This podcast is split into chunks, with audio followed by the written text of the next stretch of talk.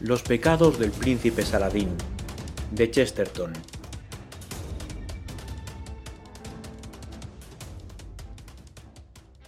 Cuando Flambeau cerró su oficina de Westminster para disfrutar de un mes de vacaciones, decidió pasárselo a bordo de un bote de vela tan pequeño que casi siempre lo manejaban a remo.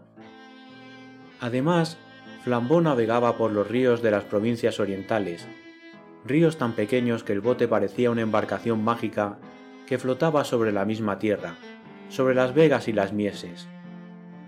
El barco tenía sitio para dos pasajeros y capacidad estrictamente para las cosas más necesarias.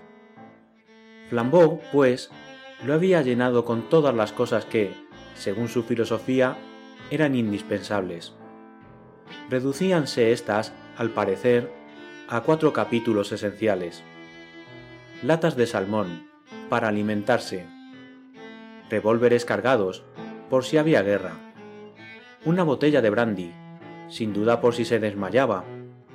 Y un sacerdote, tal vez por si se encontraba en peligro de muerte y con este ligero equipaje empezó a recorrer los serpenteantes y pequeños ríos de Norfolk, tratando seguramente de llegar a las anchuras de los Broads, pero divirtiéndose de paso con los jardines y las vegas, las mansiones y aldeas que se reflejaban en el agua, deteniéndose a pescar en los estanques y recodos y acariciando la playa en cierto modo. Flambeau, como un verdadero filósofo, no tenía ningún propósito para sus vacaciones, pero tenía, como verdadero filósofo, un pretexto, o más bien tenía un propósito a medias, y lo tomaba lo bastante en serio para que su éxito, si lo lograba, fuera la corona de sus vacaciones, y lo bastante en broma para que su fracaso, si tal acaecía, no las echara a perder. Hacía algunos años, cuando era el rey de los ladrones y la figura más notable de París, solía recibir extraños mensajes de aprobación denuncias y hasta declaraciones de amor. Pero uno de estos mensajes, entre todos, sobrevivía en su memoria. No era más que una tarjeta de visita, metida en un sobre que llevaba el sello de correos de Inglaterra. En el dorso de la tarjeta, escrito en francés y con tinta verde, se leía Si alguna vez se retira usted y se vuelve persona honrada, venga usted a verme. Tengo deseo de conocerle porque he conocido a todos los grandes hombres de mi época. Esa jugada suya de coger a un detective para arrestar con él al otro es la escena más espléndida de la historia francesa. Y en el anverso de la tarjeta, con elegantes caracteres grabados, aparecía este nombre. Príncipe Saladín, Casa Roja, Isla Roja, Norfolk. Flambeau no había vuelto a acordarse del príncipe, y solo sabía que, en su día, aquel hombre llegó a ser la comidilla mundana más brillante de toda Italia meridional. Según aseguraban, en su juventud se había fugado con una mujer casada de su mismo origen principesco, y aunque en tal ambiente semejante aventura no tenía nada de inusitado, produjo una gran impresión por la tragedia que dio lugar, el suicidio del marido injuriado, que según parece se arrojó por un precipicio de Sicilia.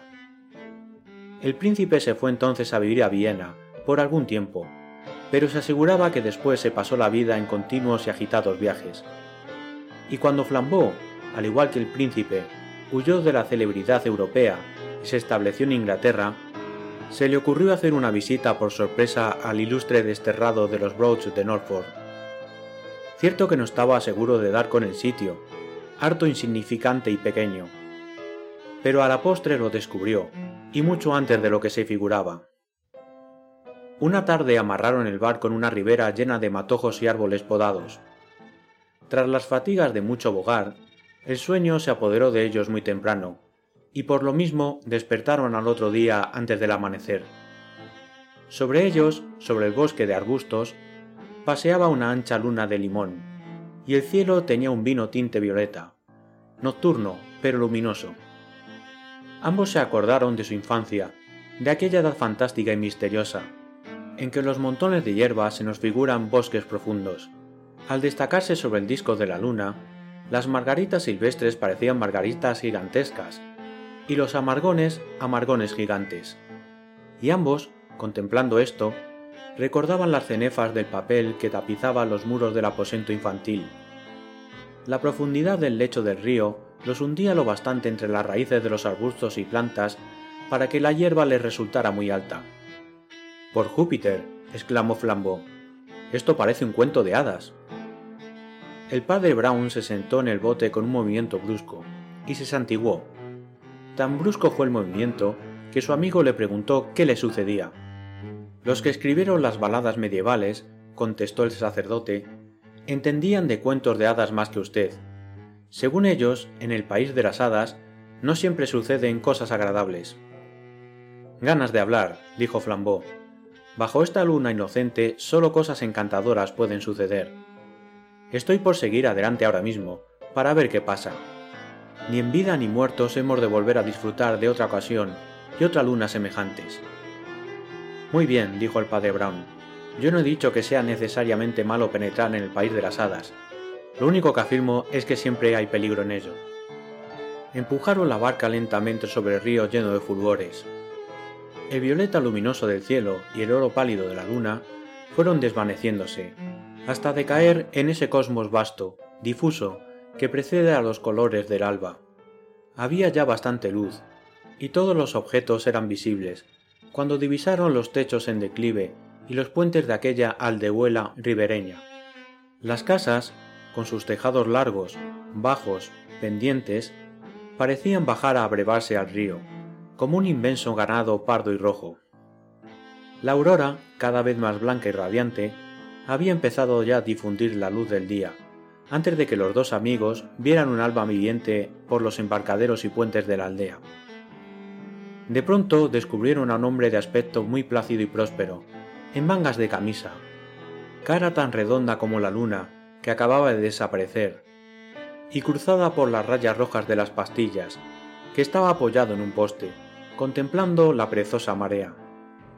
Por inexplicable impulso, Flambeau se puso de pie haciendo mecerse el bote, y le gritó al hombre que si sabía dónde estaba la isla roja o la casa roja. La sonrisa de satisfacción del hombre se hizo un poco más expresiva, y por respuesta señaló simplemente el próximo recodo del río. Flambeau sin hablar siguió remando. El bote tuvo que pasar aún por muchos rincones llenos de verdor, y cruzar muchos silenciosos tramos del río. Pero antes de que la pesquisa se tornara monótona, doblaron un recodo en ángulo agudo y entraron en un remanso o lago, cuyo aspecto les atrajo instintivamente. En mitad de las espaciosas aguas, rodeado de juncos, apareció un islote bajo, alargado, sobre el cual se veía una casa también baja y alargada, construida al modo de las chozas indias, de bambú o alguna otra caña correosa de los trópicos. El bambú de los muros era de color amarillo pálido, y el de los techos inclinados era de un rojo café oscuro. La casa daba una impresión de uniformidad, de monotonía. La brisa matinal hacía cantar los cañaverales en torno a la isla, zumbando por las costillas de la casa como en una gigantesca flauta de pan.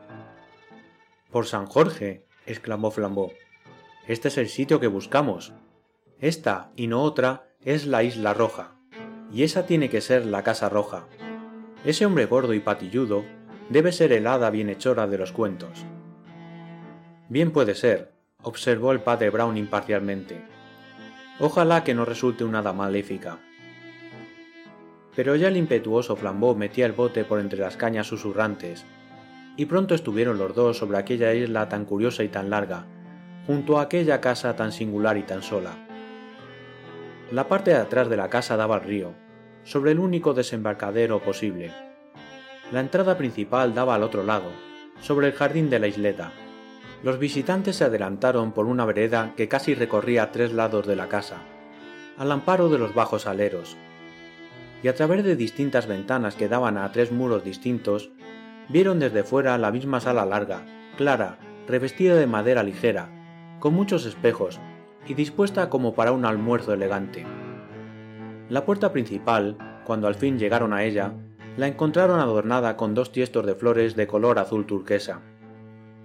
Acudió a abrir un mayordomo del tipo más seco, largo, flaco, entrecano, indiferente, quien dijo que el príncipe Saladín no estaba en casa, pero era esperado de un momento a otro, por lo cual la casa estaba preparada para recibirlo a él y a sus huéspedes. Al ver la tarjeta escrita con tinta verde, surgió un aleteo de vida en la pergaminada cara del exagüe servidor, y con cierta cortesía indecisa manifestó que los forasteros podían esperar en la casa. Su Alteza estará aquí de un momento a otro, dijo, y sentiría mucho no haber podido ver a un caballero a quien ha invitado. Tenemos orden de preparar siempre algunos fiambres para él y para sus amigos, y estoy seguro de interpretar sus deseos convidando a los señores. Y citado por la curiosidad de esta pequeña aventura, Flambeau aceptó muy agradecido, y siguió al anciano, que los introdujo con toda ceremonia en el salón artesonado. Allí lo único notable que había era la extraordinaria variedad de ventanas bajas con multitud de espejos bajos y oblongos, todo lo cual daba al lugar un aspecto singular de inconsistencia y ligereza.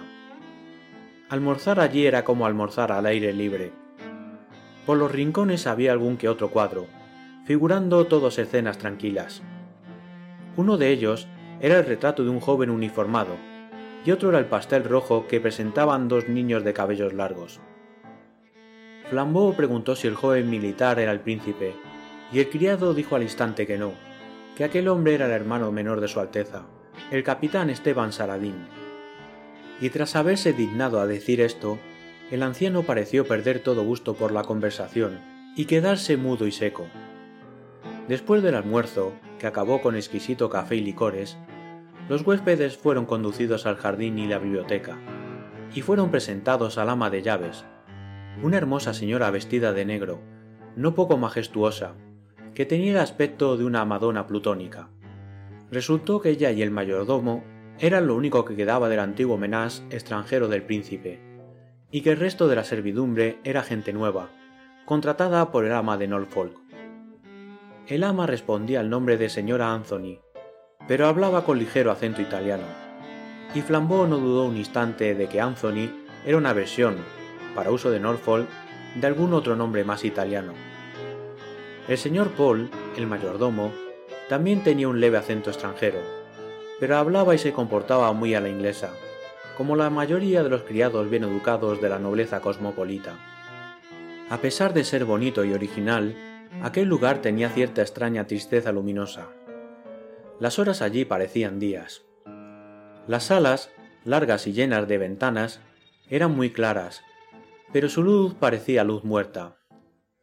Y por entre todos los ruidos accidentales, el murmullo de la charla, el tintineo del vidrio, el paso de los criados, podía oírse incesantemente el melancólico susurro del río.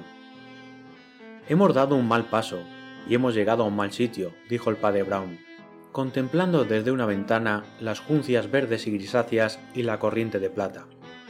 Pero no importa, a veces hace uno bien con el simple hecho de ser la única persona buena en un mal sitio. Aunque el padre Brown era de suyo silencioso, era también un hombrecillo de lo más simpático, y en aquellas pocas horas inacabables logró inconscientemente penetrar en los secretos de la Casa Roja mucho más que su amigo el profesional.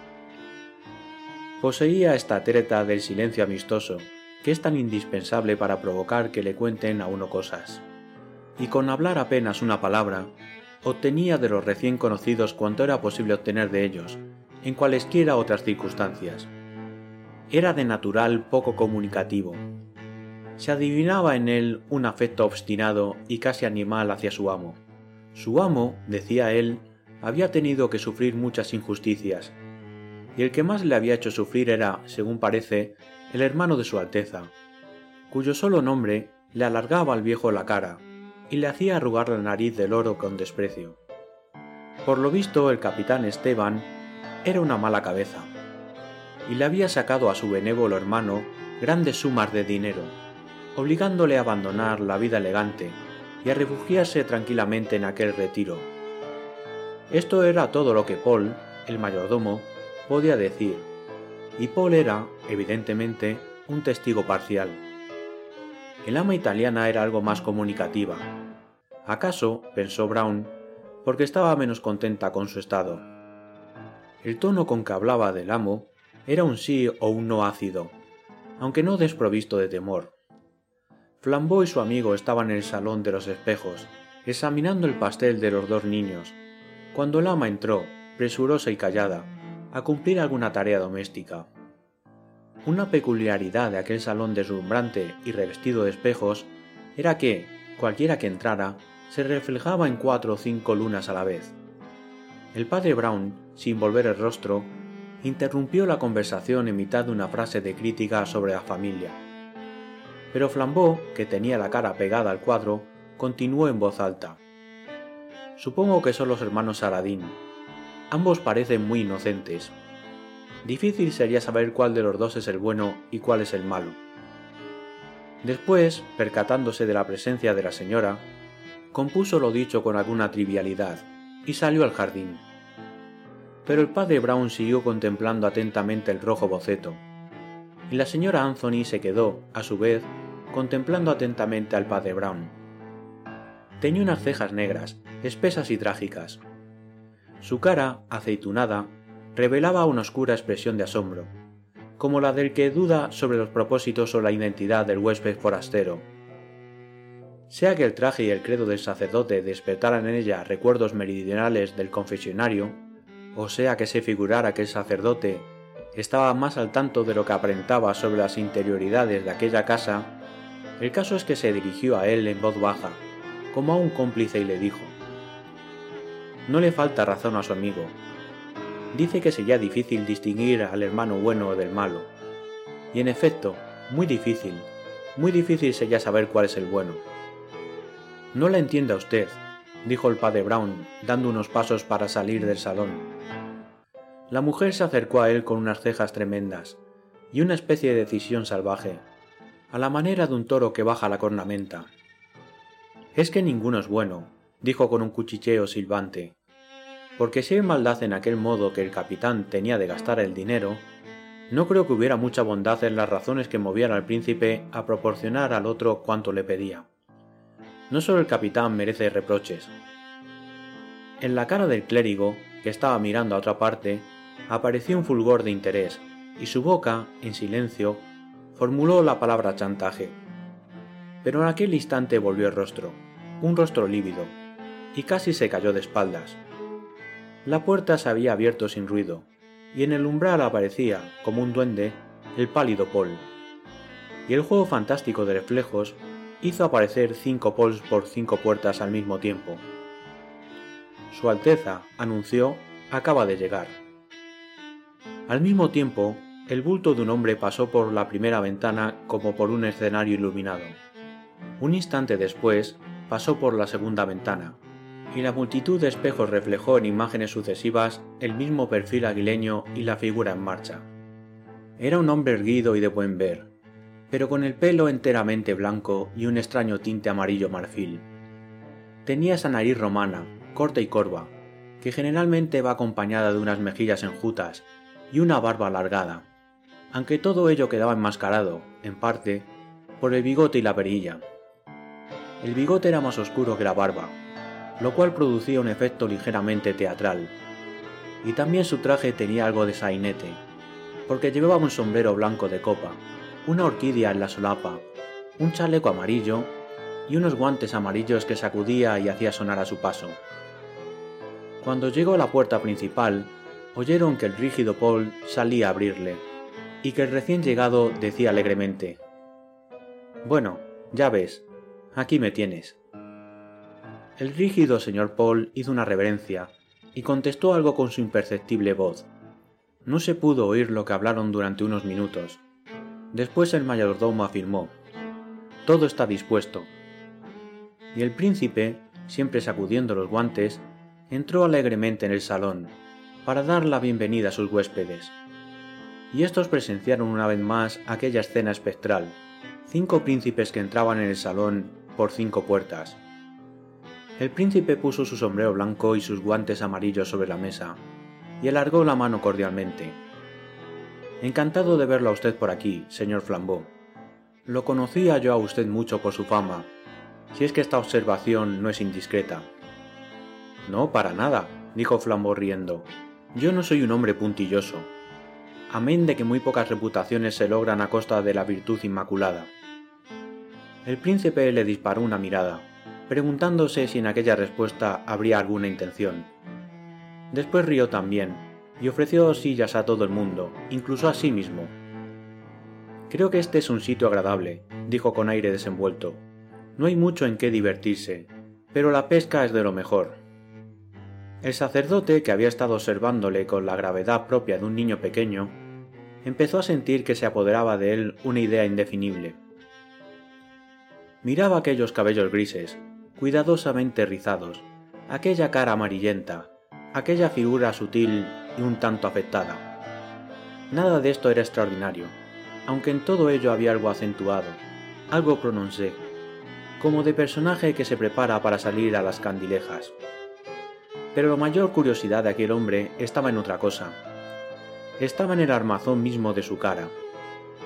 Brown se sentía atormentado por un vago recuerdo, y le parecía haberlo visto ya en otra parte. Aquel hombre se le figuraba un antiguo amigo disfrazado.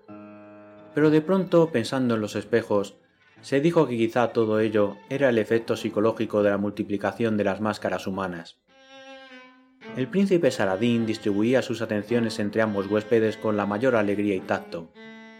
El detective le resultó aficionado a los deportes y dispuesto a emplear bien sus vacaciones, y el príncipe lo condujo, con su bote y todo, al mejor sitio para la pesca, y en veinte minutos estuvo de regreso, con ayuda de su propia canoa, para unirse al padre Brown en la biblioteca y sumergirse, con una cortesía ecuánime y perfecta, en el filosófico divertimento del sacerdote. Parecía entender tanto de pesca como de libros, aunque en lo tocante a estos no conocía cosas muy edificantes. Hablaba cinco o seis lenguas diferentes, o mejor dicho, hablaba el dialecto popular de todas ellas. Era evidente que había vivido en muchas ciudades y en sociedades muy variopintas, porque sus más divertidas historias se referían a los infiernos del juego y a los antros del opio, a los campesinos de Australia o a los bandidos italianos. El padre Brown sabía ya que en el otro tiempo célebre, Saradín se había pasado los últimos años viajando, pero no tenía idea de que estos viajes hubieran sido tan ajetreados, o por lo menos tan divertidos. Porque, en efecto, el príncipe Saladín, con toda su dignidad de hombre de mundo, irradiaba hacia sus observadores, y especialmente si eran tan sensibles como el sacerdote, una atmósfera de inquietud y hasta algo de sospechoso. Su cara era pulcra, pero su mirada era salvaje. Padecía ciertos tics nerviosos, como de hombre aficionado a la bebida o a las drogas, y ni tenía ni se preciaba de tener la mano sobre el timón de los asuntos domésticos. Estos quedaban confiados a los dos antiguos servidores, y sobre todo al mayordomo, que era sencillamente la columna central de la casa. El señor Paul, en efecto, era, más que un mayordomo, un senescal o un chambelán. Comía aparte, pero casi con tanta pompa como el amo. Era temido por los criados, y consultaba todo con el príncipe, con mucho respeto pero no con humildad, como si fuera el procurador del príncipe. La oscura ama era, a su lado, una sombra, y en verdad pareció borrarse como si fuera tan solo servidora del criado principal. De suerte que el padre Brown no volvió ya a oír aquellos cuchicheos volcánicos sobre los chantajes del hermano menor al mayor. Por lo demás, aunque no era enteramente seguro que el príncipe hubiera sido robado por el ausente capitán mediante el procedimiento del chantaje, lo cierto es que ello parecía muy probable, por aquella cosa equívoca, aquella cosa sospechosa que había en la presencia de Saradín. Cuando volvieron al largo salón de las ventanas y los espejos, la luz amarilla de la tarde reverberaba en el agua y las riberas llenas de mimbres. A lo lejos se oyó el zumbido de un alcaraván, como el de un elfo con su tamborcillo diminuto. Y otra vez, por la mente del sacerdote, como una nubecilla turbia, voló el sentimiento singular de que aquel era un sitio funesto, triste, embrujado. Ojalá regrese pronto, flambó, dijo. ¿Cree usted en los agüeros? preguntó de súbito el inquieto príncipe Saladín. No, contestó su huésped, yo solo creo en el juicio final. El príncipe se volvió hacia él desde la ventana y lo contempló de un modo extraño. Sobre la luz crepuscular, su cara era una sombra chinesca. ¿Qué quiere usted decir? interrogó. Quiero decir que aquí vivimos en el revés del tapiz, que lo que aquí acontece no tiene ninguna significación, pero que después, en otra parte, todo cobra sentido. que en alguna otra parte el verdadero culpable tendrá su merecido, aunque aquí la justicia parezca equivocarse y caer sobre el inocente. El príncipe hizo un ruido animal, inexplicable. En su sombría cara, sus ojos parecieron brillar de un modo inverosímil, y en el espíritu del sacerdote estalló, silenciosamente, otro pensamiento funesto. ¿Qué significaba aquella mezcla de brillo y sorpresa en la conducta del príncipe Saladín?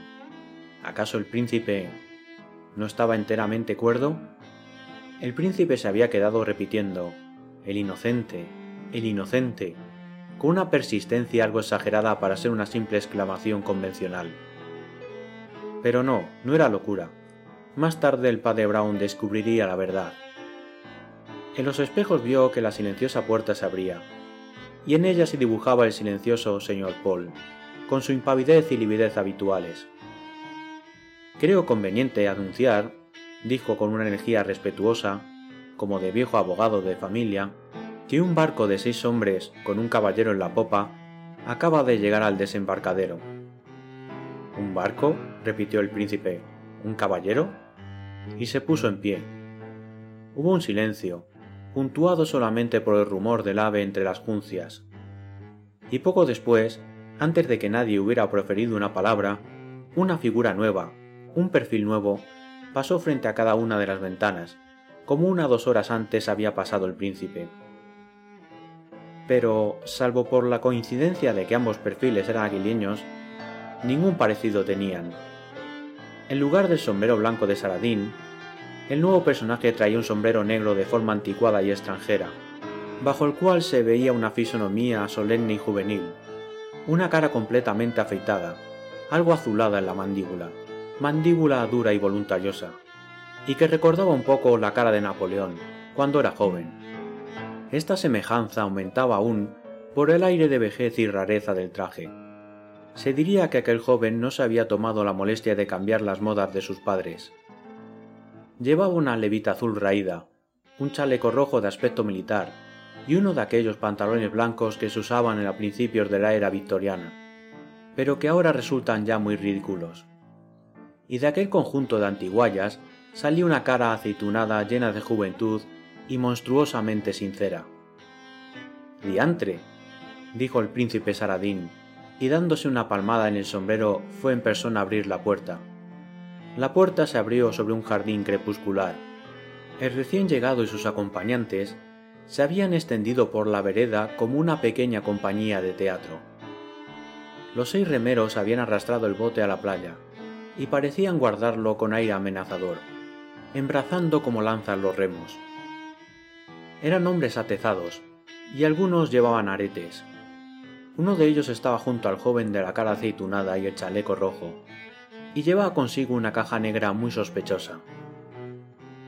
¿El nombre de usted? preguntó el joven. ¿Es Saradín? Saradín asintió como de mala gana. El recién llegado tenía unos ojos absortos y negros, unos ojos de perro, antípodas de los ojitos grises y relampagueantes del príncipe.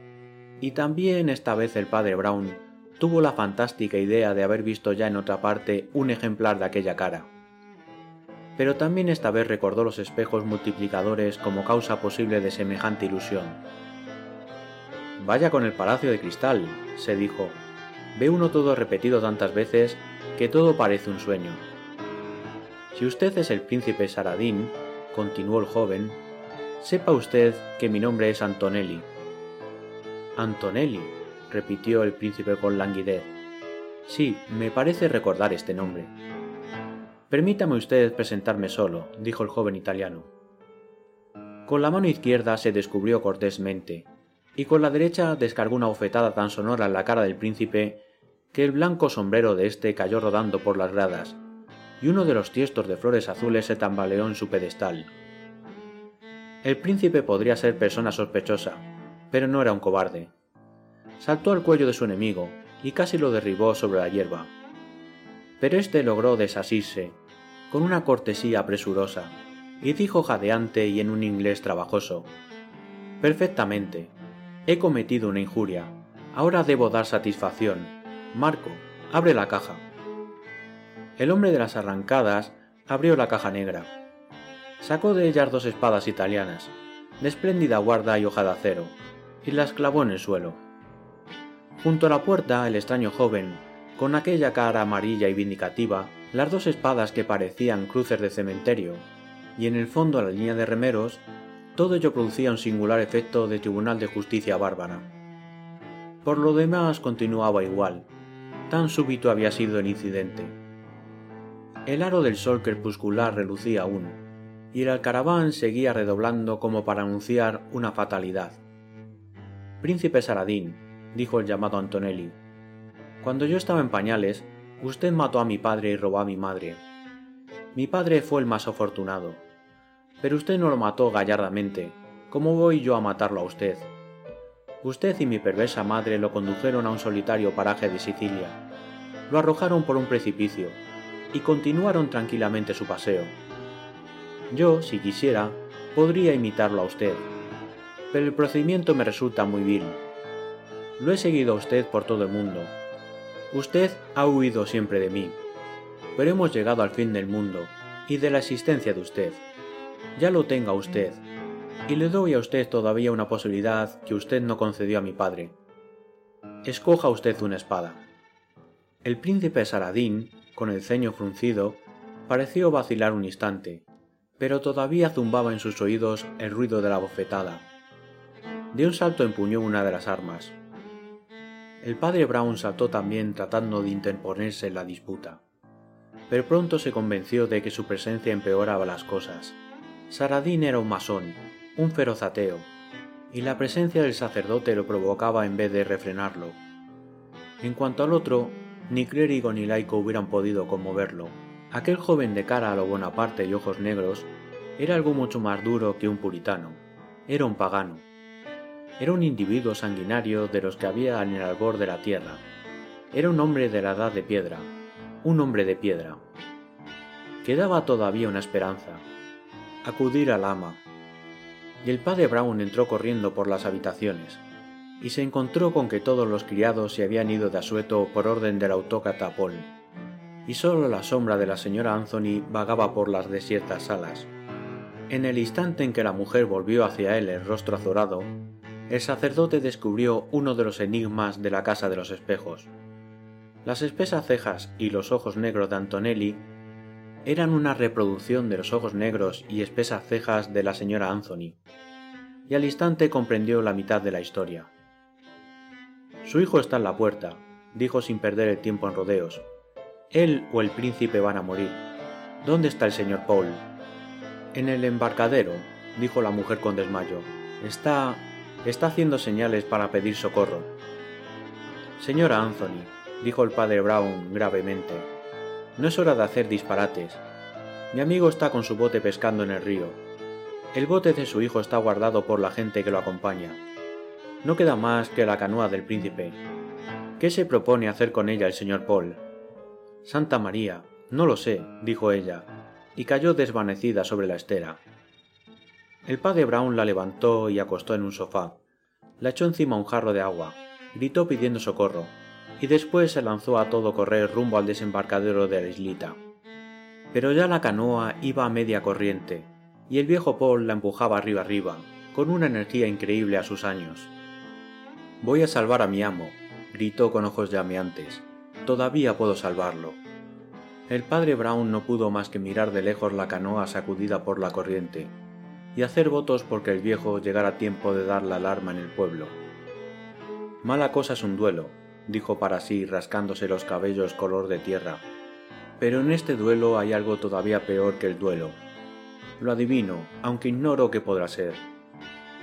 Y mientras contemplaba el agua, convertida en agitado espejo del crepúsculo, oyó al otro lado del jardín un ruido breve pero inequívoco, el golpe frío del acero, y volvió la cabeza. Al otro lado, en el cabo saliente mayor del islote, sobre una zona de hierba que corría más allá del último sembrado de rosas, los duelistas acababan de cruzar los hierros. La tarde era una cúpula de oro virgen, y así, aunque estaban distantes, se podía apreciar hasta el menor detalle de la escena. Los combatientes estaban en mangas de camisa, pero el chaleco amarillo y la blanda cabeza de Saradín, y el chaleco rojo y los pantalones blancos de Antonelli brillaban a la luz igual que los colores de dos muñecos mecánicos danzantes. Las dos espadas centelleaban de la punta al pomo como dos alfileres de diamante.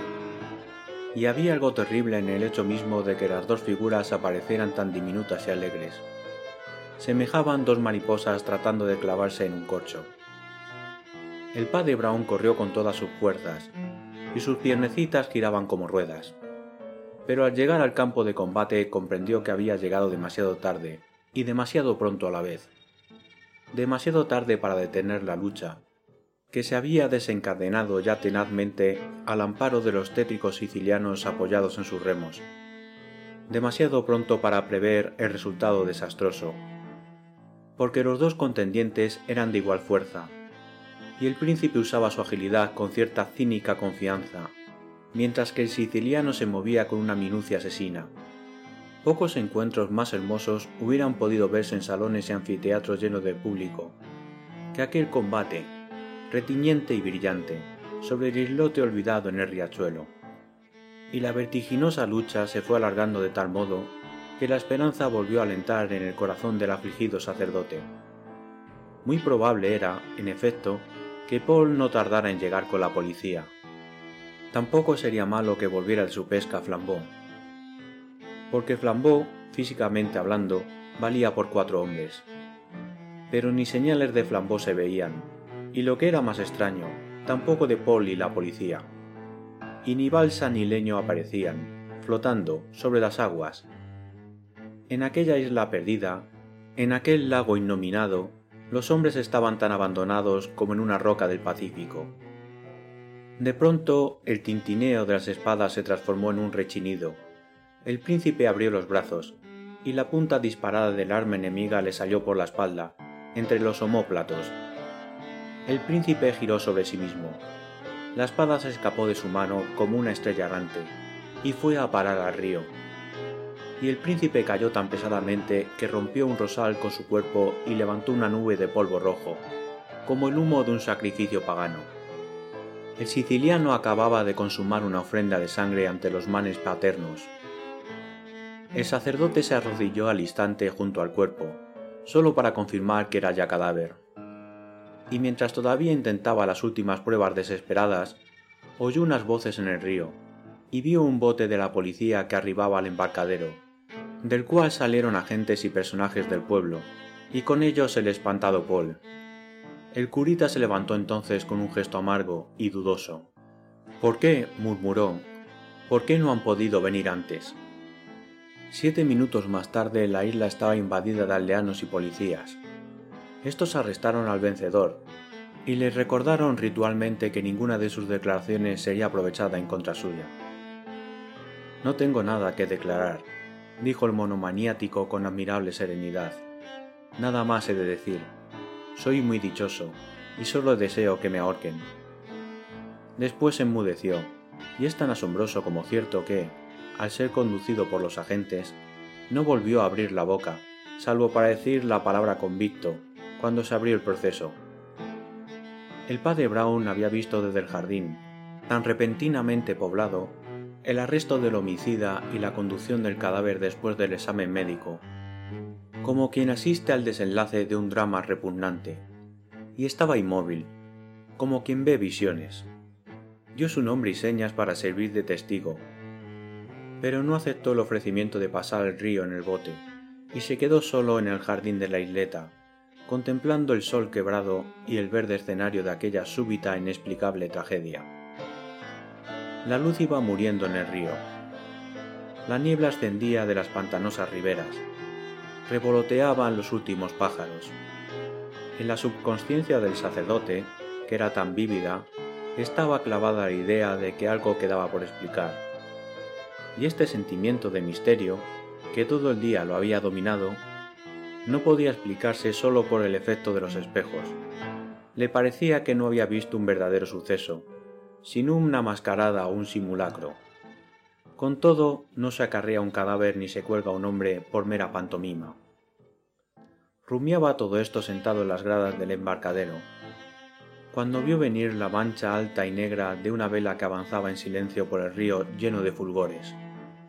Se puso en pie de un salto, poseído de una emoción tan súbita que estuvo a punto de llorar.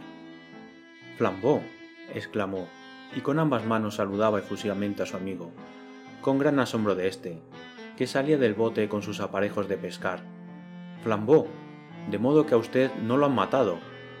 Matado, repitió el pescador con el mayor asombro. ¿Y por qué me habían de matar? Ay, porque casi han matado a todo el mundo, dijo el otro sin saber lo que decía. Saradín ha sido asesinado, y Antonelli solo desea que lo cuelguen, y su madre se ha desmayado, y yo no sé ya si estoy en este mundo o en el otro. Pero gracias a Dios, usted está a mi lado. Y como si tuviera miedo, se cogió al brazo del sorprendido Flambeau. Abandonaron el embarcadero, y al pasar bajo los aleros de la casa de bambú, miraron por la ventana como lo habían hecho al llegar, y descubrieron un interior iluminado digno de atraer sus miradas. Cuando el matador de Saradín cayó sobre aquella isla como una bomba, ya habían dispuesto la mesa para cenar en el salón largo. Y he aquí que la cena había comenzado plácidamente, porque a un lado de la mesa estaba sentada la señorita Anthony, algo azorada, y al otro lado el señor Paul, el mayordomo, comiendo y bebiendo con muy buen apetito, y los ojos cegatones y azulencos saliéndosele de la cara, con un semblante indescifrable, pero no exento de satisfacción. Con un ademán de poderosa impaciencia, Flambeau llamó a la ventana, la abrió y asomó una cara indignada. Muy bien, exclamó. Yo comprendo que ustedes necesiten algún alimento, pero realmente esto es robar la cena del amo cuando el amo yace muerto en el jardín. Yo he robado ya muchas cosas durante mi alegre vida, replicó el misterioso anciano plácidamente. Pero esta cena es una de las pocas cosas que no he robado. Esta cena y esta casa y este jardín son de mi pertenencia. Una idea cruzó por la mente de Flambeau. ¿Quiere usted decir, empezó, que el testamento del príncipe Saradín? El príncipe Saradín soy yo, dijo el viejo, mascullando una almendra salada. El padre Brown, que estaba distraído con el revoloteo de los últimos pájaros, saltó como herido, y asomó también por la ventana una cara tan pálida como un nabo. ¿Usted es qué? preguntó con voz chillona. Paul, príncipe Saradín, a vosotros, dijo el venerable personaje muy cortésmente, levantando un vaso de jerez.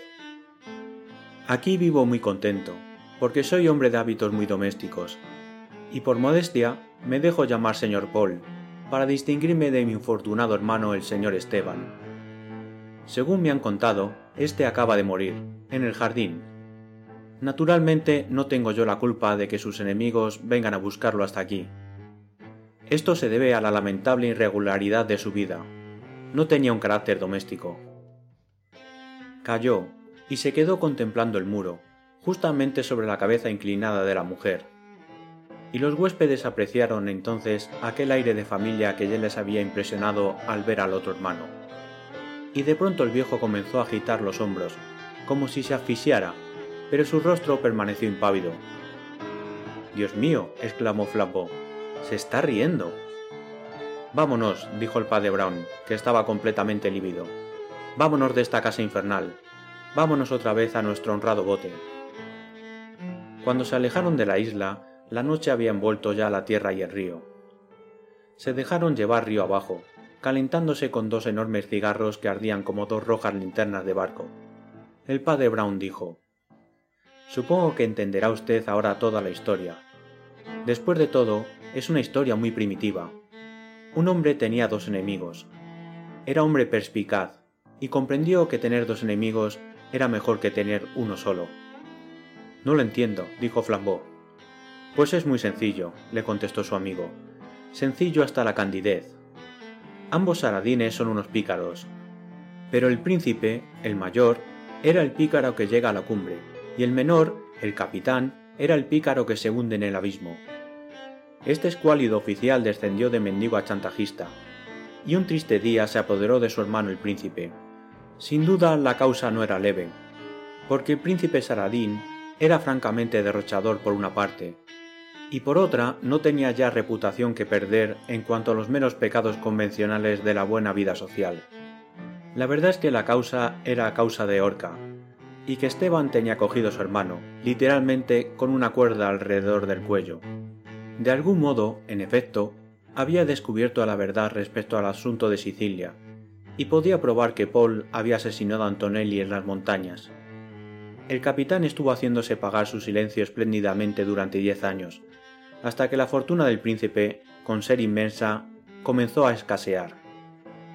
Pero el príncipe Saradín, además de este hermano sanguijuela, tenía otras preocupaciones.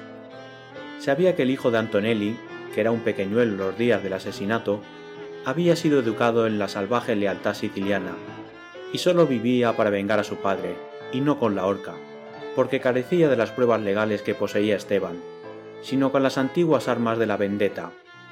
El muchacho se había ejercitado con las armas hasta alcanzar una terrible perfección, y cuando llegó a la edad de usarlas, el príncipe Saradín comenzó, como decían las crónicas sociales, a viajar. Lo cierto es que comenzó a huir de un lado a otro, como un criminal perseguido. Pero en su busca iba siempre un hombre incansable. Tal era la situación del príncipe Paul, una situación poco envidiable. Mientras más dinero gastaba en huir de Antonelli, menos le quedaba para hacer callar a Esteban. Y mientras más le daba a Esteban, menos probabilidades le quedaban de escapar definitivamente de Antonelli. Y entonces fue cuando demostró ser un gran hombre, un genio como Napoleón. En lugar de resistir a sus dos antagonistas, se rindió de pronto a los dos. Como un luchador japonés, se echó fuera, y sus dos enemigos cayeron postrados ante él. Paró su arrebatada carrera por el mundo, y dio sus señas al joven Antonelli. Después hizo a su hermano entrega de todo lo que poseía. Le envió dinero bastante para que se vistiera con elegancia y viajara con lujo, y le puso una carta en estos o parecidos términos. Esto es todo lo que me queda. Me has arruinado. Todavía tengo una casita en Norfolk, con criados y bodega, y si todavía me pides más, solo eso me falta por darte. Ven y toma posesión de ello, si quieres, y déjame vivir a tu lado tranquilamente en calidad de amigo o agente, o cualquier cosa. El príncipe sabía que el siciliano nunca había visto a los hermanos Saladín. A lo sumo, podía haberlos visto en algún retrato. El siciliano, pues, solo sabía que se parecían un poco, y tenían ambos una barbita gris. Entonces el príncipe se afeitó y esperó. La trampa obró sola. El desdichado capitán, con su traje nuevo, entró en casa en calidad de príncipe, y caminó derecho hacia la espada del siciliano. Pero hay siempre una dificultad, una dificultad que es la honra de la naturaleza humana. Los hombres perversos como Saladín suelen equivocarse por el solo hecho de que no cuentan con la virtud humana. El príncipe daba por hecho que el golpe del italiano, cuando viniera, había de ser oscuro, violento y anónimo, como la acción que se proponía vengar. Que la víctima sería cuchillada de noche o muerta a tiros desde un vallado, y así moriría sin proferir una palabra. El príncipe Paul pasó, pues, un mal rato cuando Antonelli propuso caballerescamente un duelo, con todas sus posibles aclaraciones. En ese momento yo lo descubrí a bordo de la canoa con ojos espantados. Trataba de huir, sin sombrero, en un barco, antes de que Antonelli averiguara quién era. Pero aunque temeroso, no estaba desesperado. Conocía al aventurero y conocía al fanático era más que probable que Esteban, el aventurero, se callara, solo por el histriónico prurito de desempeñar un papel, por el empeño de salir en defensa de su recién adquirida situación de príncipe, por su confianza en el azar, propia del pícaro, y por su pericia en el manejo de las armas. Era seguro que Antonelli, el fanático, también callaría, y preferiría dejarse colgar antes que contar la historia de su familia. Paul anduvo navegando en el río hasta que comprendió que el combate había terminado. Entonces dio la alarma en el pueblo, trajo a la policía, vio a sus dos grandes enemigos vencidos desaparecer para siempre, y se sentó a cenar, muy contento. Y riéndose, por Dios, dijo Flambeau estremecido de ira. ¿Lo inspiraría el mismo Satanás? No, lo inspiró usted, contestó el sacerdote. Dios me libre, gritó Flambeau. ¿Yo? ¿Qué quiere usted decir? El sacerdote sacó del bolsillo una tarjeta y a la luz del cigarro se la mostró al otro. Estaba escrita con tinta verde. ¿No recuerda usted los términos de su invitación? preguntó. ¿Y la felicitación que le hace a usted por su hazaña? Esa jugada, dice, de coger a un policía para arrestar con él al otro, etc. No ha hecho más que copiar la jugada. Con un enemigo a cada lado se echó de pronto fuera del camino, e hizo así que sus enemigos chocaran y se mataran entre sí. Flambeau arrancó de las manos del sacerdote la tarjeta del príncipe Saladín y la hizo pedazos. Acabemos con este verano, dijo, mientras los pedazos desaparecían arrastrados por las olas del río, aunque todavía me temo que envenene a los peces. El último trozo de la tarjeta desapareció al fin en la sombra. Un primer tinte matinal, pálido y vibrante, transformó el cielo. La luna tras los arbustos de la orilla empezó a desvanecerse. La barca en silencio navegaba a la deriva. Padre, dijo Flambeau de pronto, ¿no cree usted que todo fue un sueño?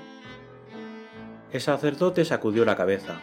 No se sabe si para negar o dudar, pero no dijo nada.